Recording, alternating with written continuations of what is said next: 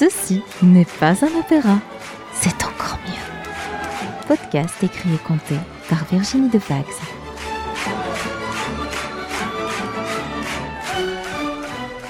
Bonjour à tous et bienvenue dans cet épisode 5 où on va parler des opérettes viennoises. Elles sont souvent considérées comme les plus célèbres et les plus sophistiquées de toutes les opérettes. Elles sont souvent associées à la belle vie de la Vienne fin de siècle et à l'âge d'or de l'opérette, et elles sont souvent caractérisées par leur musique élégante, leurs paroles humoristiques et leur histoire sentimentale. Les ingrédients essentiels sont la valse et les longues robes, soirées à cerclettes et froufrous d'époque dans les grandes salles de bal je vous propose d'écouter une référence, cet extrait de l'opérette Rêve de valse, écrit par Oscar Strauss en 1910, interprété par Marcel Merquez et Jean Lecor. Oui, c'est une de Vienne, une valse rythme berceur, dans la longueur magicienne, vous pénètre de sa douceur c'est la valse toujours pareille et jamais la même. Pourtant comme l'amour qui se réveille toujours semblable et différent. Elle est tantôt douce et joyeuse tantôt vibrante de désir capricieuse, triste au fond comme le plaisir.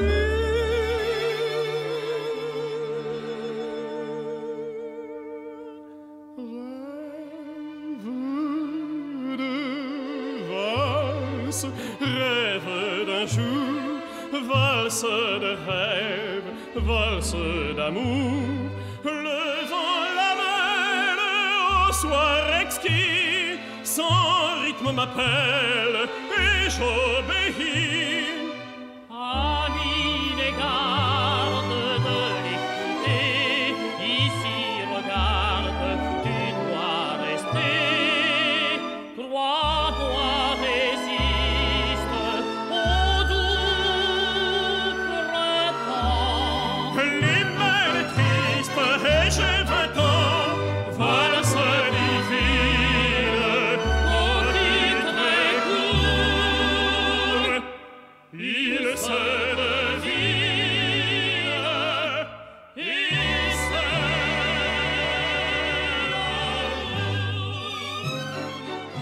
Il y a un parallèle entre la création de l'opérette viennoise et le début de la variété parisienne. La position de Franz van Suppé à Vienne était assez similaire à celle d'Hervé à Paris, donc l'un des pères fondateurs. L'opérette viennoise a pour origine plusieurs genres musicaux, dont le singspiel proche de l'opéra comique français, où alterne le chant et les dialogues parlés, et la posse, farce bouffonnerie, équivalent au vaudeville en France. Et c'est la valse qui est l'élément essentiel qui va s'imposer dans ce nouveau genre musical. Descendant de l'ancienne volte, elle est proche du Landler allemand. L'influence d'Offenbach est considérable auprès de Franz von Suppé et de Johann Strauss II. Incontournable tube très connu, voici le beau Danube bleu de l'opérette Valse de Vienne, composé par Johann Strauss en 1930 et interprété dans cet extrait par Matt Alteri.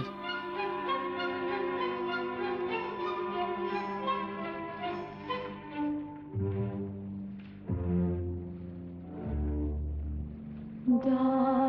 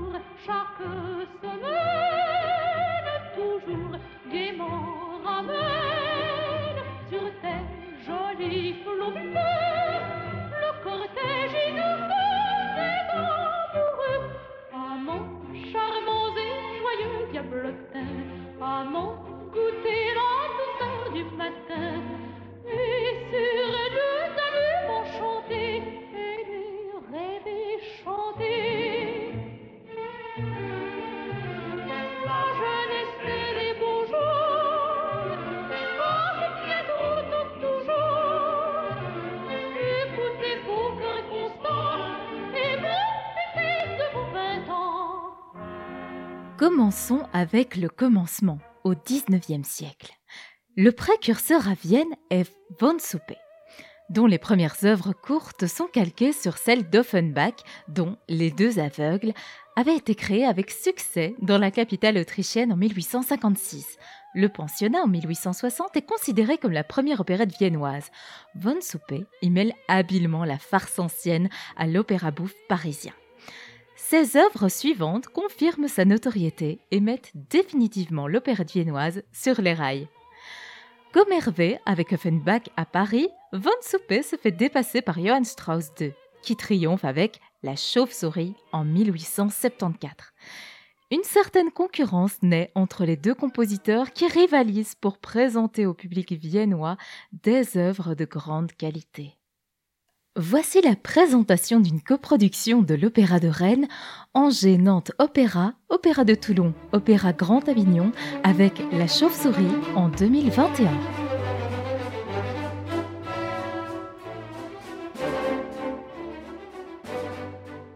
Il y avait une fois une jeune fille. Stille mein Verlangen. Mon mari ne sera pas condamné, il ne le sera pas. Les juges la quitteront. Ah, voilà Gabrielle.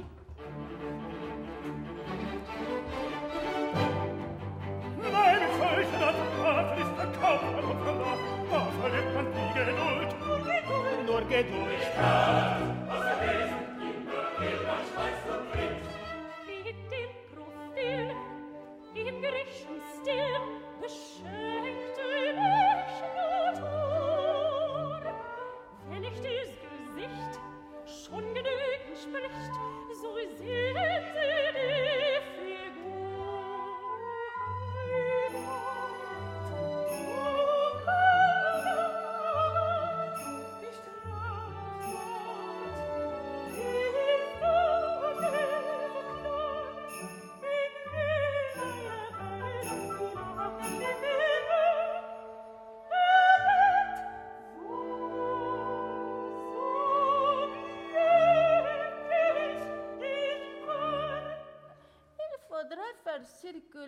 Champagne dans la salle.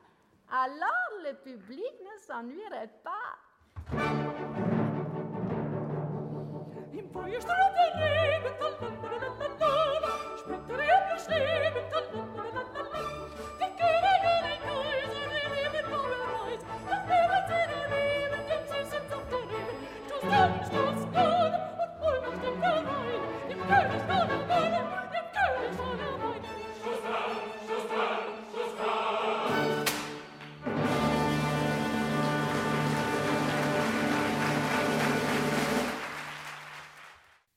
De théâtre de divertissement de plus en plus populaire a cependant des adversaires virulents, comme l'écrivain Adam Müller-Guttenbrunn, qui considère l'opérette comme un bâtard de l'art, celui des tâcherons qu'une cocotte parisienne devait avoir inspiré. D'autres compositeurs cessaient avec bonheur au nouveau genre à la mode. Karl Milocker, Der Bettelstudent en 1882, Karl Zeller en 1899. Les principales interprètes féminines se font connaître dans des rôles travestis, par exemple celui du prince Orlovski dans La Chauve-souris, Marie Gestinger, Joséphie Gallmeyer et Fritzi Massari. Le ténor Richard Tauber excelle aussi dans les rôles de jeunes premiers. Le boom économique du début du siècle et le développement de l'art nouveau provoquent une vague d'optimisme symbolisée par la création de La Veuve joyeuse de Franz Lehár en 1905. De grandes scènes viennoises comme le Johann Strauss Theater ou le Wiener Stadttheater se consacrent exclusivement à l'opérette. Les opérettes de Franz Lehár, qui est autrichien, emportent un vrai succès et furent traduites rapidement en français avec notamment La Veuve joyeuse avec la chanson Heure exquise.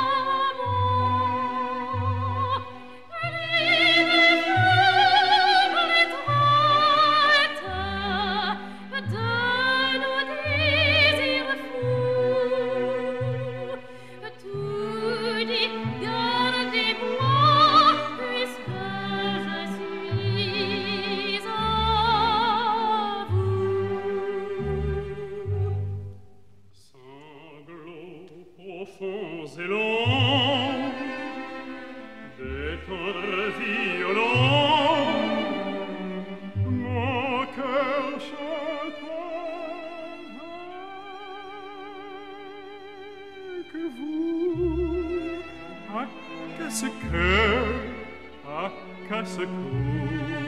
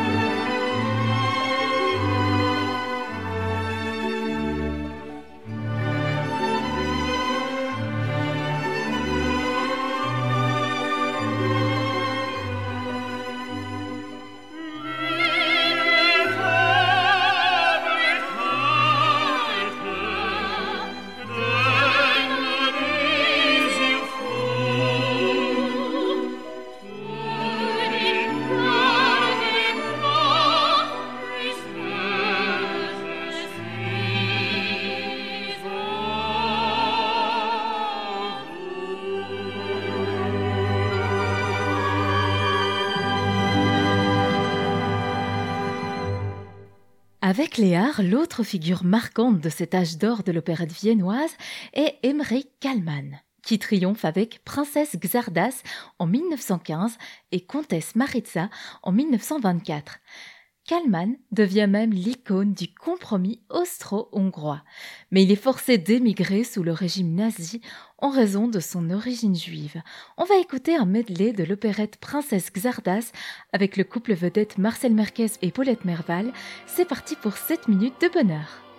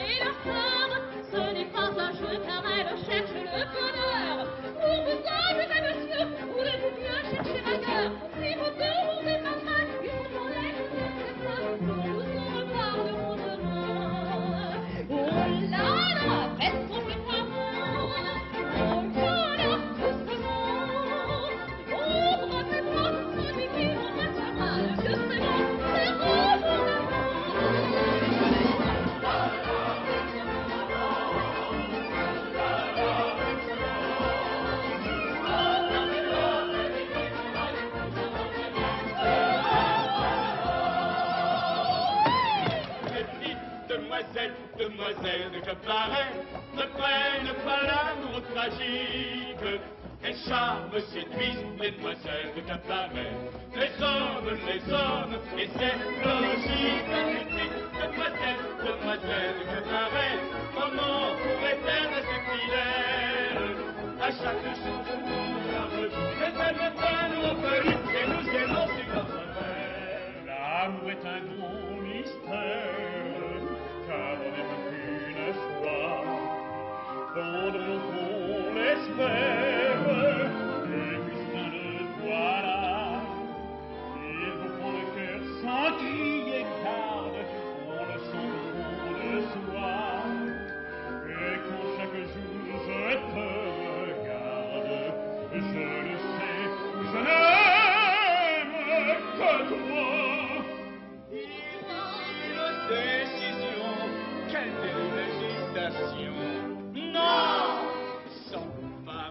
choses ne marchent pas. Le sang, soleil, la rose ne fleurit pas. Par-ci, par-là, je suis d'accord. T'aimer encore, t'aimer encore. Le sang, la mauvaise ne marche pas. Le sang, soleil, la rose ne fleurit pas. Eh bien, je le proclame, je suis à vous, mesdames. Je veux mourir dans vos bras.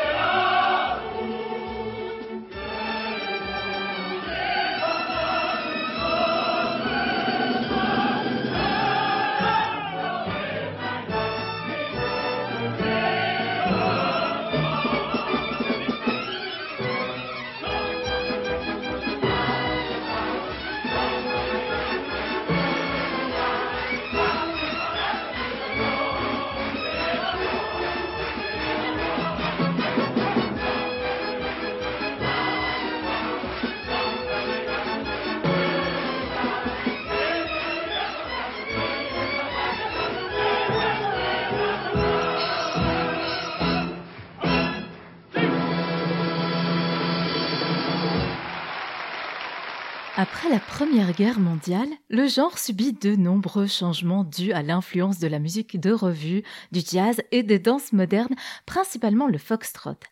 Alors que les opérettes de Léard se rapprochent de l'opéra, l'opérette viennoise se fait plus légère, plus moderne grâce à une nouvelle génération de librettistes comme Alfred Grunwald. Celui-ci écrit notamment les livrets de Victoria et son hussard en 1930 de Paul Abraham.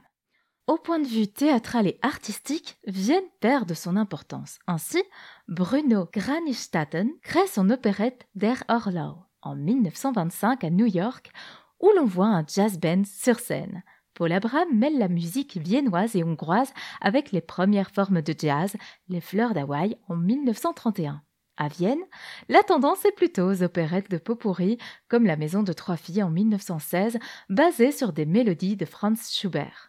L'opérette viennoise décline à nouveau au profit de la comédie musicale mise en valeur par la radio mais surtout grâce à l'avènement du film sonore. L'industrie du disque s'empare du répertoire de l'opérette. Le plus grand succès est Je t'ai donné mon cœur, tiré du Pays du Sourire en 1929. On l'écoute avec plaisir avec Kevin Amiel au Festival Musique en Fête en 2022.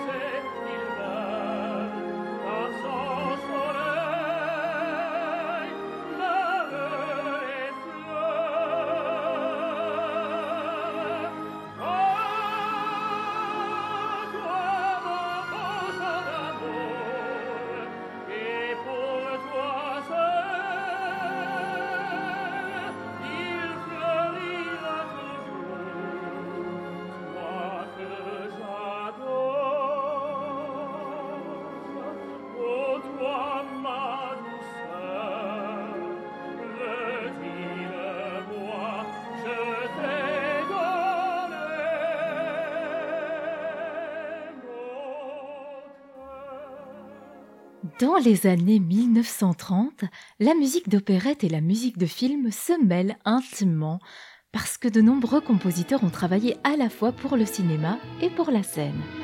C'est en 1935 que Oscar Strauss crée ce petit bijou avec trois valses, représentées pour la première fois le 21 avril 1937 au Théâtre des Bouffes parisiens avec Yvonne Printemps et Pierre Fresnay dans les rôles principaux.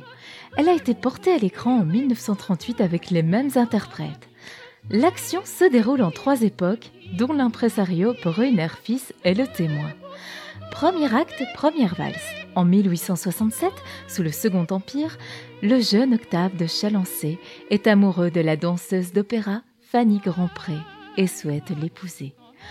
Face à l'opposition de la famille Chalancé, Fanny se retire. Deuxième acte, deuxième valse. En 1900, le fils d'Octave, Philippe, fait la connaissance de la fille de Fanny, Yvette, une célèbre chanteuse d'opérette. Celle-ci préférera rompre avec Philippe, lequel a une réputation de noceur, afin de poursuivre sa carrière. Troisième acte, troisième valse. En 1937, l'actrice de cinéma Irène Grandpré, petite fille de Fanny, rencontre Gérard de Chalancé, petit-fils d'Octave. Cette fois, rien ne s'opposera à leur idylle.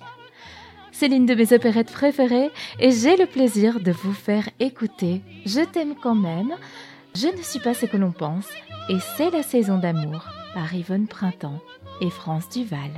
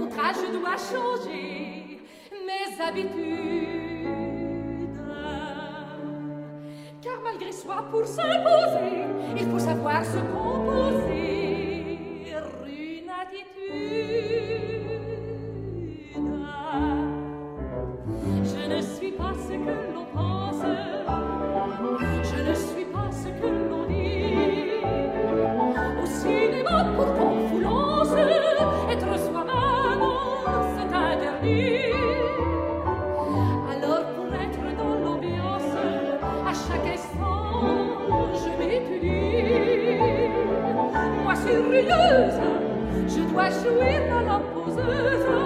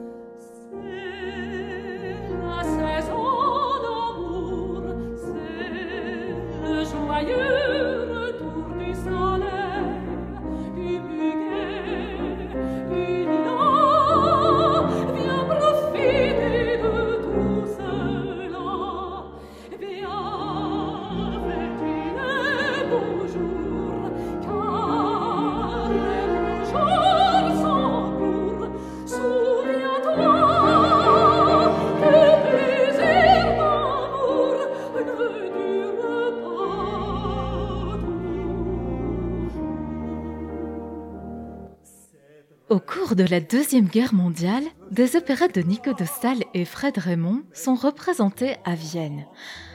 Après la guerre, la télévision fait la paire belle à l'opérette. Des chanteurs tels que Hermann Prey, Rudolf Schock, Anneliese Rottenberger, Peter Alexander participent à de nombreuses émissions. Depuis les années 1960, avec l'avènement de la pop, le genre semble épuisé, même si on compte de nombreuses reprises, notamment depuis 2009 au Festival d'été de Vienne, et André Rieu, lors de son traditionnel concert de Nouvel An, reprend également souvent des airs d'opérette, nous permettant de ne pas les oublier. L'une des dernières opérettes viennoises est Vienne chante et danse, opérette à grand spectacle en deux actes et 18 tableaux. Livré et lyrics d'Henri Varna, Marcable et René Richard, d'après le roman de Suzanne Norman et Jean Hacker, Le Vagabond impérial. Musique de Johann Strauss, père et fils, air additionnel de Jacques Ledru. Création à Paris, Théâtre Mogador le 25 novembre 1967 avec dans les rôles principaux Marcel Merquez et Paulette Merval.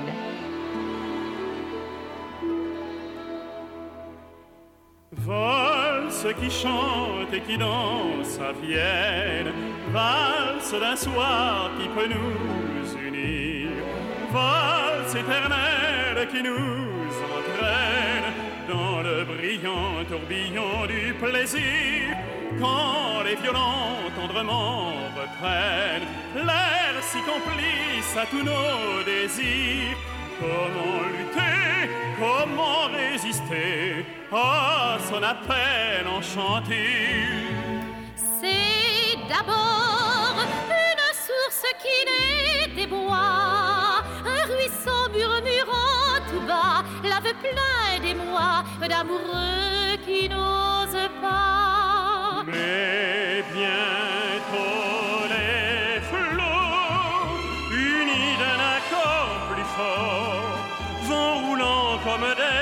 Dans le lit joyeux du Danube bleu. Valse qui chante et qui danse à Vienne, valse qui charme à nouveau nos cœurs. Quand les lilas du printemps reviennent et que les filles sont comme les fleurs, valent sous les yeux où les corps se prennent,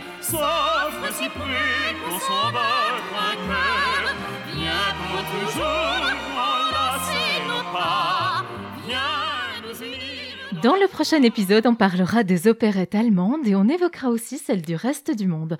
Je vous retrouve très vite. D'ici là, prenez bien soin de vous.